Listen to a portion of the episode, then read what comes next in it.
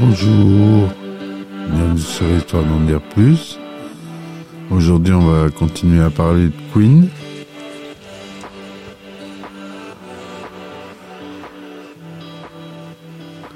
C'est parti, mon kiki.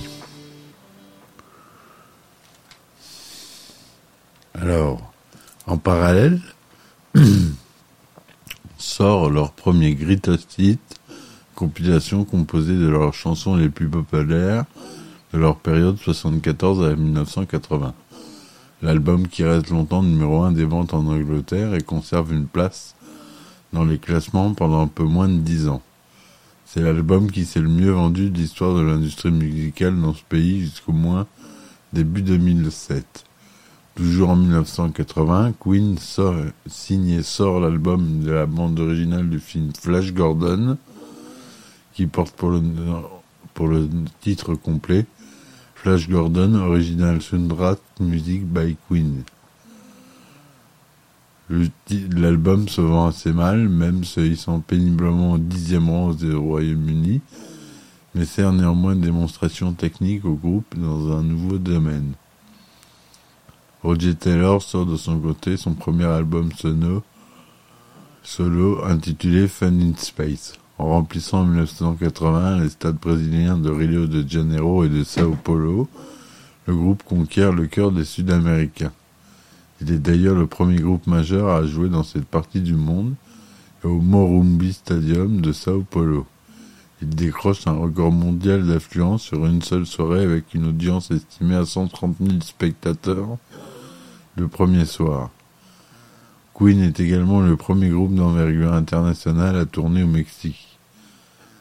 Pour clore l'année 1981, Queen collabore pour la première fois avec un, artiste extérieur au groupe, en la personne de David Bowie pour le 45 tours Under Pressure. L'affaire est issue d'un hasard complet, Bowie visitant alors les studios de Montreux en Suisse, dans lesquels Queen procède à l'enregistrement de l'album Hot Space.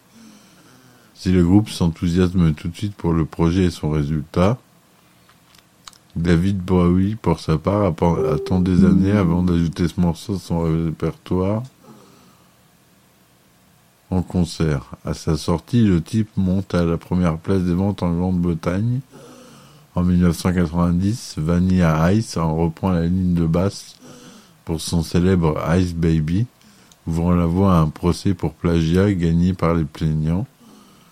Et plus récemment, The Used by and My Chemical Romance ont réenregistré Under Pressure afin de lever des fonds en faveur des victimes de l'ouragan Katrina. Inspiré par le succès international du morceau Another One Bat Dust, Queen décide de leur prochain album devrait logiquement se tourner vers les musiques disco et funk. Le résultat est Hot Space en 1982. Pour les fidèles du hard rock et inconditionnels du groupe, c'est une déception puisque un seul des onze titres est orienté rock. Le groupe se lance dans une tournée aux États-Unis le résultat étant très décevant, le groupe décide de cesser de tourner dans ce pays, où leur succès s'est étiolé. Cependant, ils apparaissent une unique fois à la télévision américaine pour la première de la huitième saison du Saturday Night Live. Queen quitte également Elektra Records, de leur compagnie pour les États-Unis, le Canada, le Japon, l'Australie et la Nouvelle-Zélande, et signe avec EMI Capital Records pour assurer leur vente au niveau mondial. Après avoir retravaillé sans relâche pendant plus de dix ans sur scène ou en studio, Queen décide de ne pas assurer sa tournée pour l'année 1983. Pendant cette parenthèse, le groupe enregistre l'album The Works et plusieurs membres du groupe lancent des projets annexes causant d'incessantes rumeurs de séparation qui perdurent tout le reste de leur carrière. Brian May sort le mini-album Starfleet Project, auquel il collabore entre autres avec Eddie Van Halen. À la sortie de The Works, Queen établit un pont entre rock et pop grâce à des titres comme Radio Gaga, I Want to Break Free, qui sera utilisé comme mine par le mouvement démocratique brésilien tout d'abord, puis comme musique publicitaire par la musique comme Coca-Cola. Les tubes hard rock, Hammer to Fall et Tear It Up, taillés pour les concerts. Malgré ses qualités, l'album se vend à des nouveaux très moyens aux États-Unis jusqu'à One in All en 1989, qui se hisse au troisième rang du United States Main Street Rock Chart. Radio Gaga est le dernier titre de Queen à se faire une entrée correcte dans un classement américain. Le clip du morceau I Want to Break Free est une parodie d'une série télévisée britannique célèbre intitulée Coronation Street. Cependant, comme les membres du groupe y apparaissent travestis, le public n'a pas vraiment saisi la référence, sans doute influencé par la réputation sulfureuse de Freddie Mercury. Fin 1984, enfreignant le boycott artistique entrepris par l'ONU Allons en compte de l'Afrique du Sud. S'embarque pour l'Angleterre pour une série de dates au Botswana, en Afrique du Sud, dans la ville de Sun City. À leur retour en Angleterre, ils sont obligés de virulentes critiques, ayant joué dans ce pays aux pires heures de l'apartheid. Ils retortent qu'ils n'ont fait que jouer de la musique et qu'ils voulaient bien entendre, et qu'en plus le public de ces soirées était intégré à la suite de cette polémique et des sanctions prises à leur encontre, mis à part la liste noire des artistes de l'ONU, ils reconnaissent plus tard que cette tournée était une erreur de leur part. En février 1984, ils étaient invités au festival de San Remo en Italie. 1985 s'ouvre par deux apparitions au festival Rock and Rio. À 2h du matin, le 12 janvier, Queen ouvre l'événement en jouant devant 325 000 personnes, établissant un nouveau record. Il rejoue le 19 janvier pour clore le festival et remplissent à nouveau les 325 000 places disponibles. Il s'agit d'un festival. Queen n'est donc pas donc le seul groupe à remplir les places. D'autres groupes comme ACDC contribuent grandement. Au Live Aid qui se tient à Wembley le 13 décembre 1985, les qualités de Queen en tant que groupe taillé pour la démesure explosent. Aux yeux des critiques, comme des fans, Mercury s'approprie le spectacle, jouant quelques-uns des meilleurs morceaux du répertoire et captivant l'auditoire par son talent musical et scénique. Ragaillardi par ce succès, qui fait d'ailleurs à nouveau exploser les ventes de disques, Queen décide de se mettre un nouveau single sur le marché, intitulé One Vision. Il s'agit d'un morceau rapide et axé sur le jeu de guitare qui sera fait encore inhabituel à l'époque, mis au crédit des quatre membres du groupe. Il sera d'ailleurs utilisé dans le film Aigle de fer. Cette même année, 1985, Freddie Mercury sort son premier album solo, Mr. Bad Guy. Début 1986, Queen enregistre l'album Kind of Magic, contenant plusieurs titres destinés au film Highlander, sorti la même année, ainsi que d'autres morceaux inspirés par le film. À défaut d'être retenu pour la BO, l'album est un grand succès, ainsi que la déclinaison de single A Kind of Magic, Friends Will Be Friends, Who Wants to Live Forever, et enfin Prince of the Universe qui sert de générique à la série télévisée Highlander en 1992. Plus tard, en 1986, Queen se lance dans une tournée à guichet fermé, le Magic Tour, afin de promouvoir l'album. Le point d'orgue est un concert sur deux soirées au stade de Wembley, qui sort de multiples supports, albums, VHS et plus tard DVD. Sous le nom de Queen Live at Wembley Stadium. Elle est considérée comme l'ultime témoignage des performances live du groupe. À la suite de ce succès, ils tentent de réserver le stade une troisième soir afin de satisfaire ceux qui n'ont pas pu obtenir de place. Mais un autre événement est déjà prévu ce jour-là. Ils se rabattent sur le, sur le parc de Newborth. Les, billets se vendent tous en deux heures et 125 000 personnes se pressent pour voir ce qui est l'ultime concert de Queen dans sa formation originelle.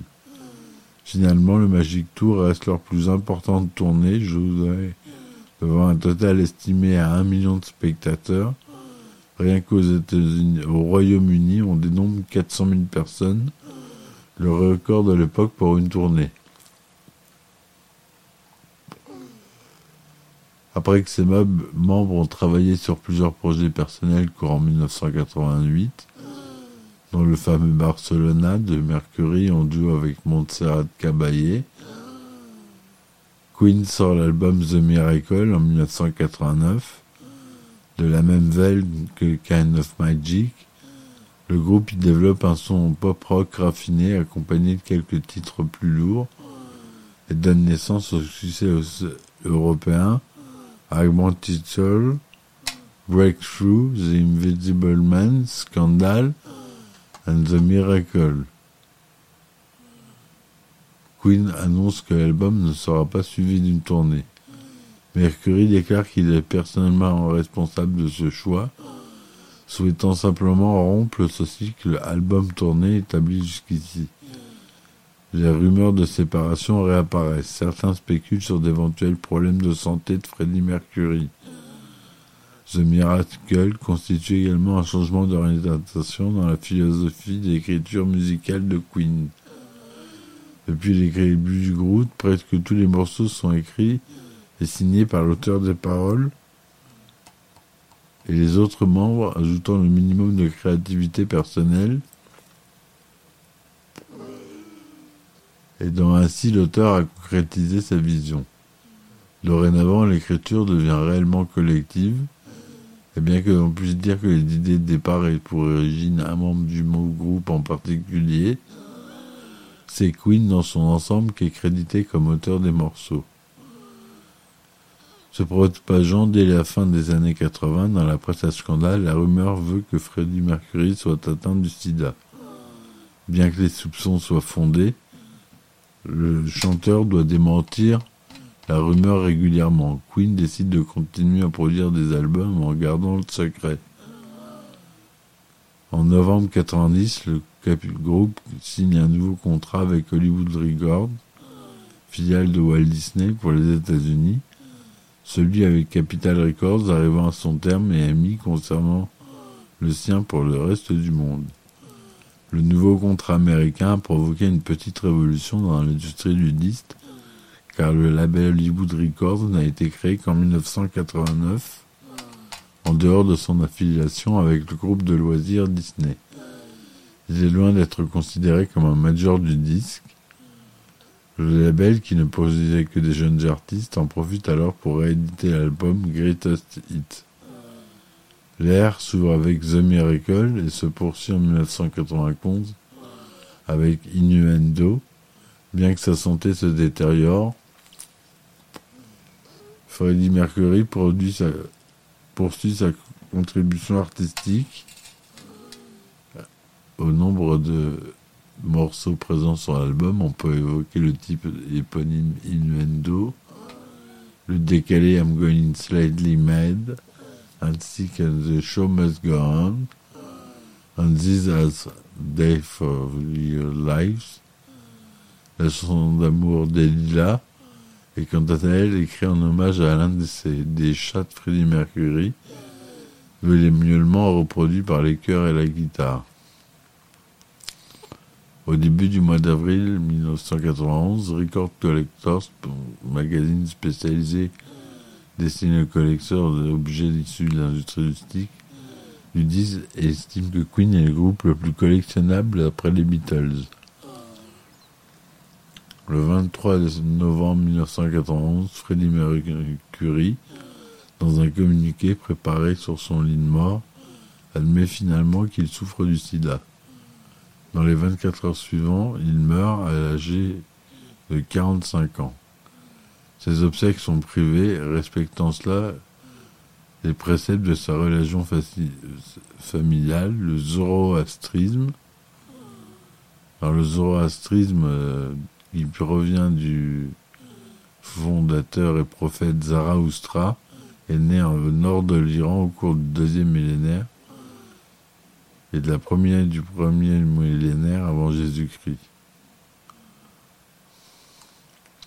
Le 20 avril 1992, le public se réunit en mémoire de l'artiste pour le Freddie Mercury Tribute, concert donné au stade de Wembley. Des dizaines de l'époque, des dizaines d'icônes de l'époque, au nombre desquelles Robert Plant, Tommy Lomi, Annie Lennox, Seal, Guns N' Roses, Extreme, Roger Daltrey, Def Leppard, Elton John, George Michael, David Bowie, Metallica, Lisa Minnelli interprètent avec les trois membres restants de Queen une sélection du titre du groupe. Énorme succès, le concert est suivi par des dizaines de millions de téléspectateurs dans le monde. Il figure dans le livre de la Guinness des scores comme le, plus grand concert de rock'n'roll à but caritatif et a permis de récolter 19 960 000 livres de dons destinés à, la lutte contre le sida. Toujours en 1992, la popularité de Queen remonte en flèche aux États-Unis à la sortie du film World, dans lequel est reprise la célèbre Bohemian Rhapsody, qui se hisse au second rang des classements et y demeure pendant cinq semaines. Les membres restants de Queen ne sont jamais officiellement séparés et leur dernier album est constitué d'inédits originaux composés avec Mercury. Made in Heaven arrive dans les bacs quatre ans après la mort du chanteur en 1995. Il est constitué de sessions de chant enregistrées en 1991 et d'ébauches mises de côté lors de précédents enregistrements. En outre, un titre travaillé issu de l'album solo de Freddie Mr. Bad Guy et un morceau déjà sorti dans le cadre du projet Next de Taylor The Cross y sont ajoutés. Depuis lors, May et Taylor se sont souvent investis dans des projets visant à lever des fonds pour la lutte contre le sida. Deacon, pour sa part, revient travailler une ultime fois avec ses deux comparses en 97 pour enregistrer le single No One But You, Only the Good Die Young. C'est la dernière chanson composée par et pour Queen. Elle est inclue en titre bonus sur la composition Queen Rocks plus tard la même année. John Deacon prend sa retraite et cesse toute apparition publique. Voilà jusqu'en 1997 ce qui se passe pour Queen. Donc j'espère que ça vous aura plu. Euh, laissez des commentaires, s'il vous plaît. Mettez des likes et puis euh, je vous remercie. Allez, bonne soirée. Ciao ciao.